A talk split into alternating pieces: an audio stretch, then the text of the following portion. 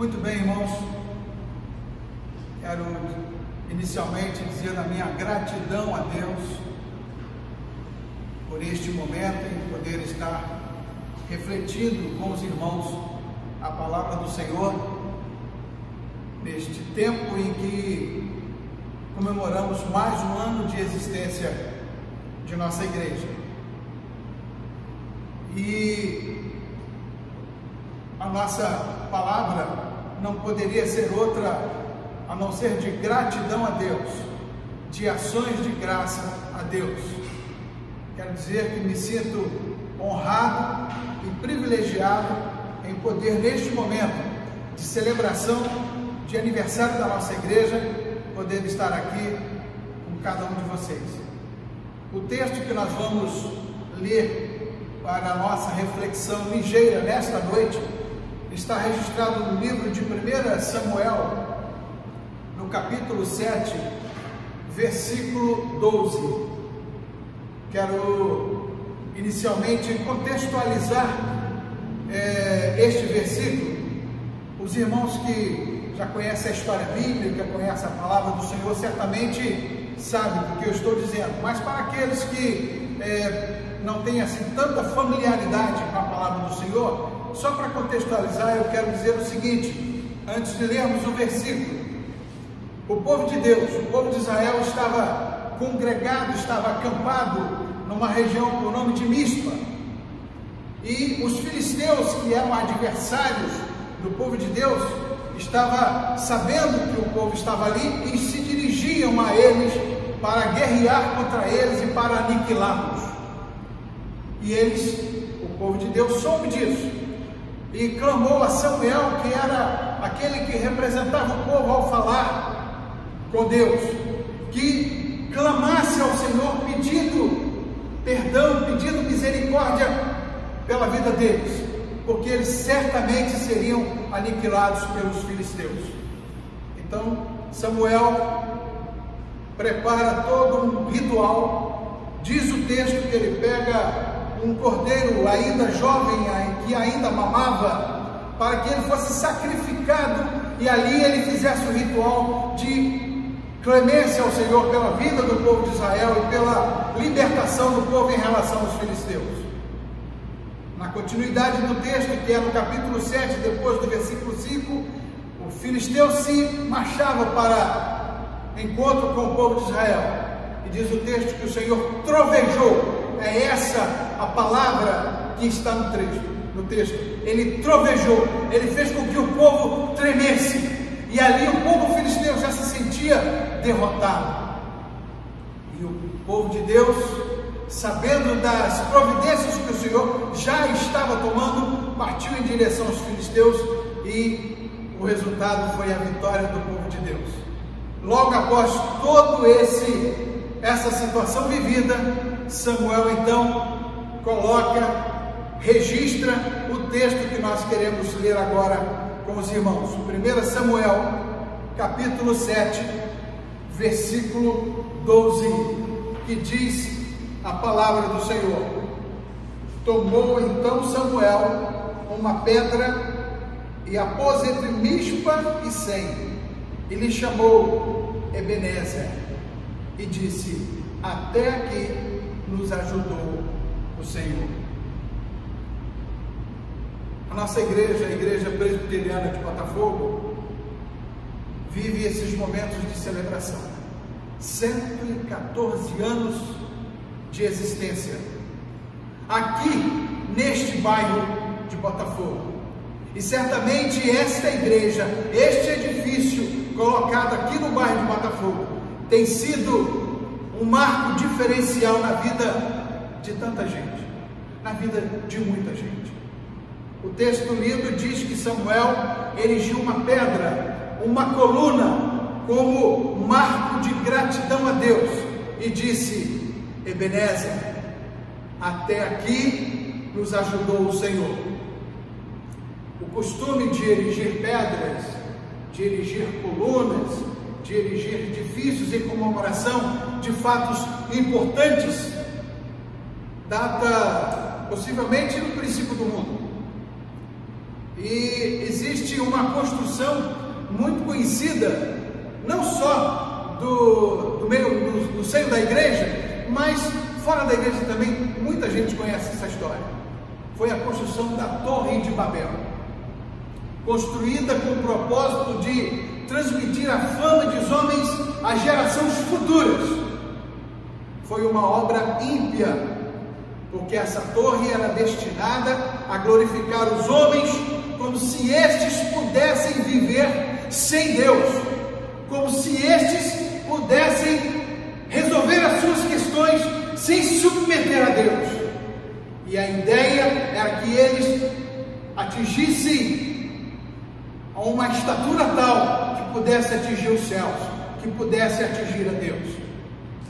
Em Gênesis capítulo 28, verso 18, nós temos um registro lá de Jacó que erigiu é, uma coluna, erigiu uma pedra, e ele chamou aquele lugar de Betel, casa de Deus, destinada para recordar a bondade de Deus.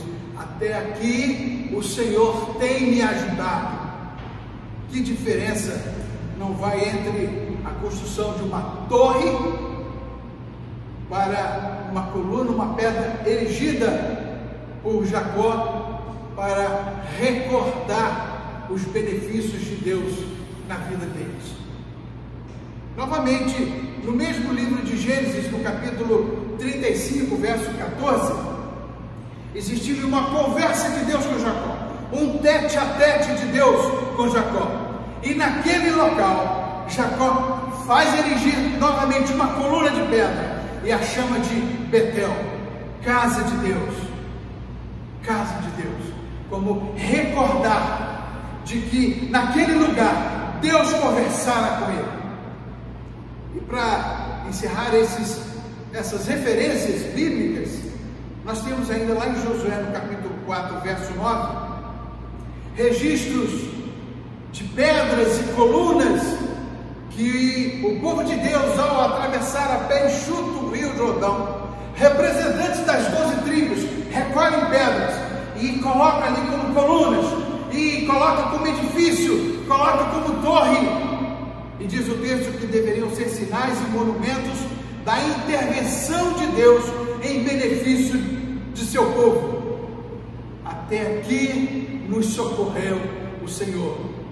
E acrescenta o texto que aquelas, que aquele monumento, que aquelas colunas estão ali até os dias de hoje.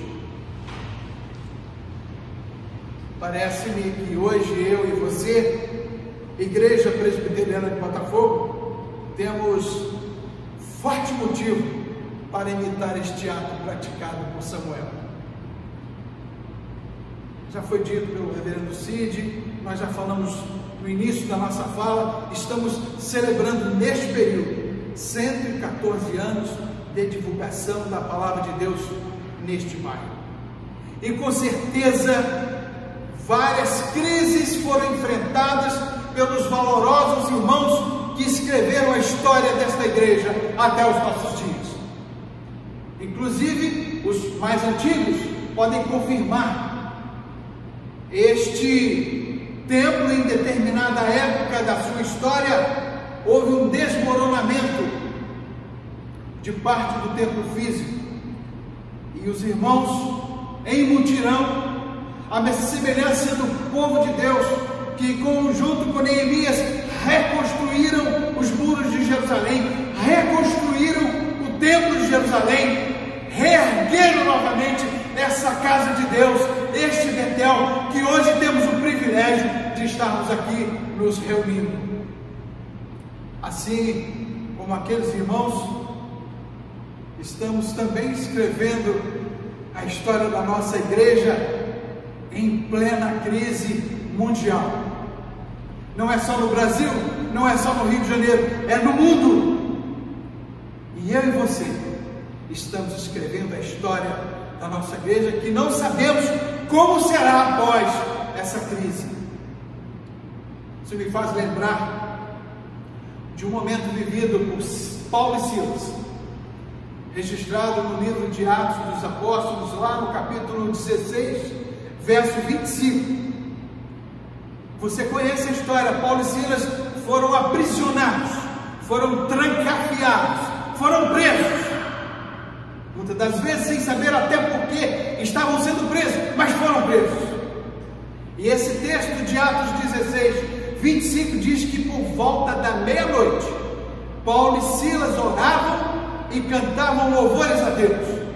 E os demais companheiros de prisão escutavam. Imagine, irmãos, aqueles companheiros que ali estavam aprisionados com Paulo e Silas, poderiam estar imaginando: esses homens são loucos, são malucos, estão aqui presos, trancafiados como nós, sem saber inclusive por quê, estão cantando, estão louvando. Que coisa estranha isso! O resultado não poderia ser outro que nós sabemos. Até o carcereiro e toda a sua família se converteram a Jesus. Não existe registro bíblico se os outros prisioneiros também o fizeram, mas com certeza presenciaram a manifestação do poder de Deus.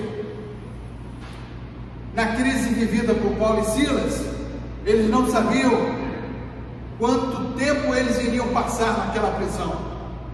Eles não sabiam se seriam libertos, não sabiam sequer se teriam julgamento justo. Mas de uma coisa eles sabiam: que Deus é Deus e que Ele estava no controle daquela situação.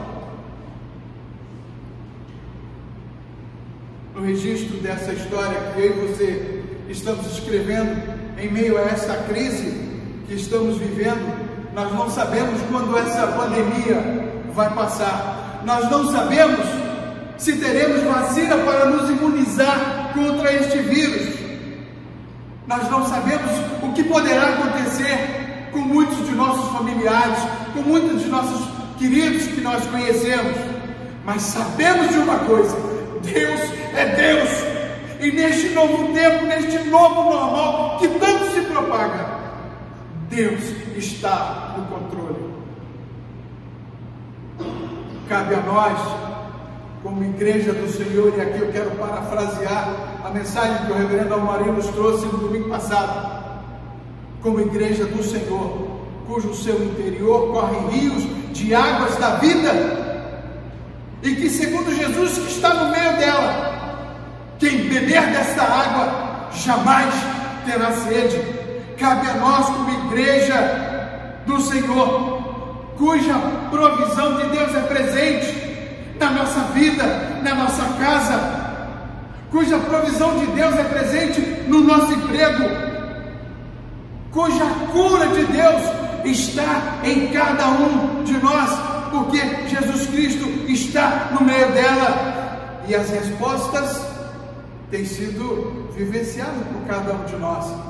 Quantas orações esta igreja, o povo de Deus, tem colocado diante do altar de Deus, e quanto conforto o Senhor tem dado para aqueles que têm perdido os seus entes queridos, quanta cura o Senhor tem feito para aqueles que estavam contaminados por este vírus. Quanta proteção o Senhor tem dado para os nossos irmãos profissionais de saúde que estão à frente desta guerra, deste vírus. Tem sido resposta das orações do povo de Deus que daqui partem. Cabe a nós, irmãos, como igreja do Senhor, cujo senhorio de Jesus está no meio dela, apenas orar, louvar, e continuar com a missão que nos foi otorgada, que agora, com novas estratégias neste novo normal que vivemos ou que viveremos após essa pandemia. Paulo e Silas, segundo o texto lá de Atos, capítulo 16, oravam, louvavam, e a missão deles como igreja do Senhor foi não somente a libertação do presídio, mas também a conversão de tantos outros. Ah, amados, tem sido assim, neste momento de crise que a nossa igreja, que cada um de nós tem vivido. Neste momento de luta, de dor, de provação, temos orado, temos louvado, temos entregue a palavra do Senhor, não só no espaço físico do nosso templo, mas na rede social, na internet, para tantas vidas que têm ouvido e que têm assistido a palavra do Senhor. Amados, a vida presente, ela é cheia de provações e desgostos. E como é? Você está vivendo isso? Nós estamos vivendo, vivendo isso. Quantos irmãos não têm perdido o seu ente querido? Quantos irmãos estão no leito de um hospital lutando contra esta, este vírus, esta enfermidade? Mas olha, irmãos, isso é passageiro, isso é transitório. Louvado seja o Senhor, porque Deus, através do salmista, lá no Salmo de número 30, versículo 5, ele diz: O choro pode durar uma noite, mas a alegria vem pela manhã, louvado seja Deus, e é isso que nos conforta. Se essas provações, se essas lutas são coisas transitórias, a vida espiritual, comunicada pela intervenção do Espírito de Deus, ela é eterna. E não há mistura de males. Ela é pura, porque é de Deus. Ela começa desde a hora em que abraçamos a Cristo, em que você aceita o Senhor Jesus como o Senhor e Salvador da sua vida. Desenvolve-se por meio da leitura da sua palavra, desenvolve-se pela pregação da palavra de Deus, desenvolve-se na oração e no devido uso dos sacramentos que Ele deixou registrado na Sua palavra para que nós pudéssemos usá-la. E se aperfeiçoará no dia da segunda vinda de Cristo.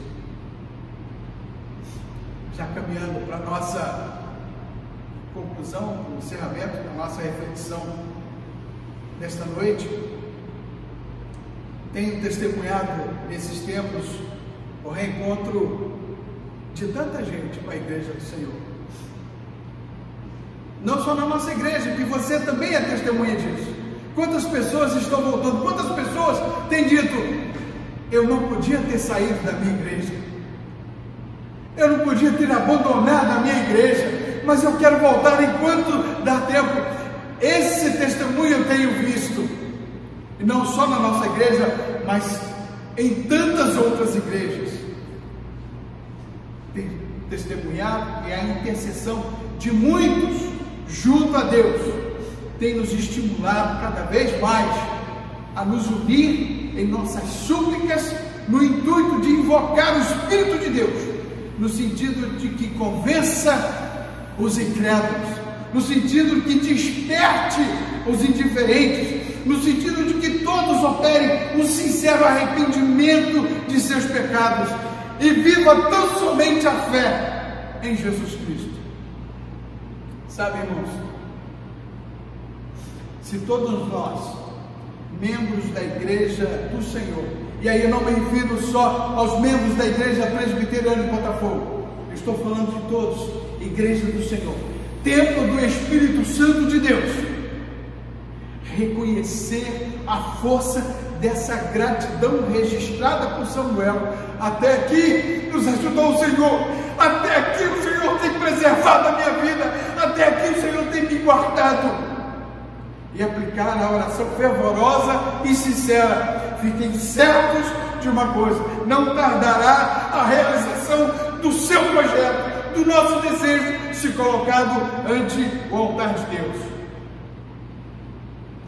Deus permita que em tempo futuro esta casa, não só o tempo físico aqui da igreja presbiteriana de Botafogo, mas quando eu digo esta casa, eu e você como igreja, como templo do Espírito Santo do Senhor, ela seja indicada por muitas pessoas como lugar do seu nascimento espiritual.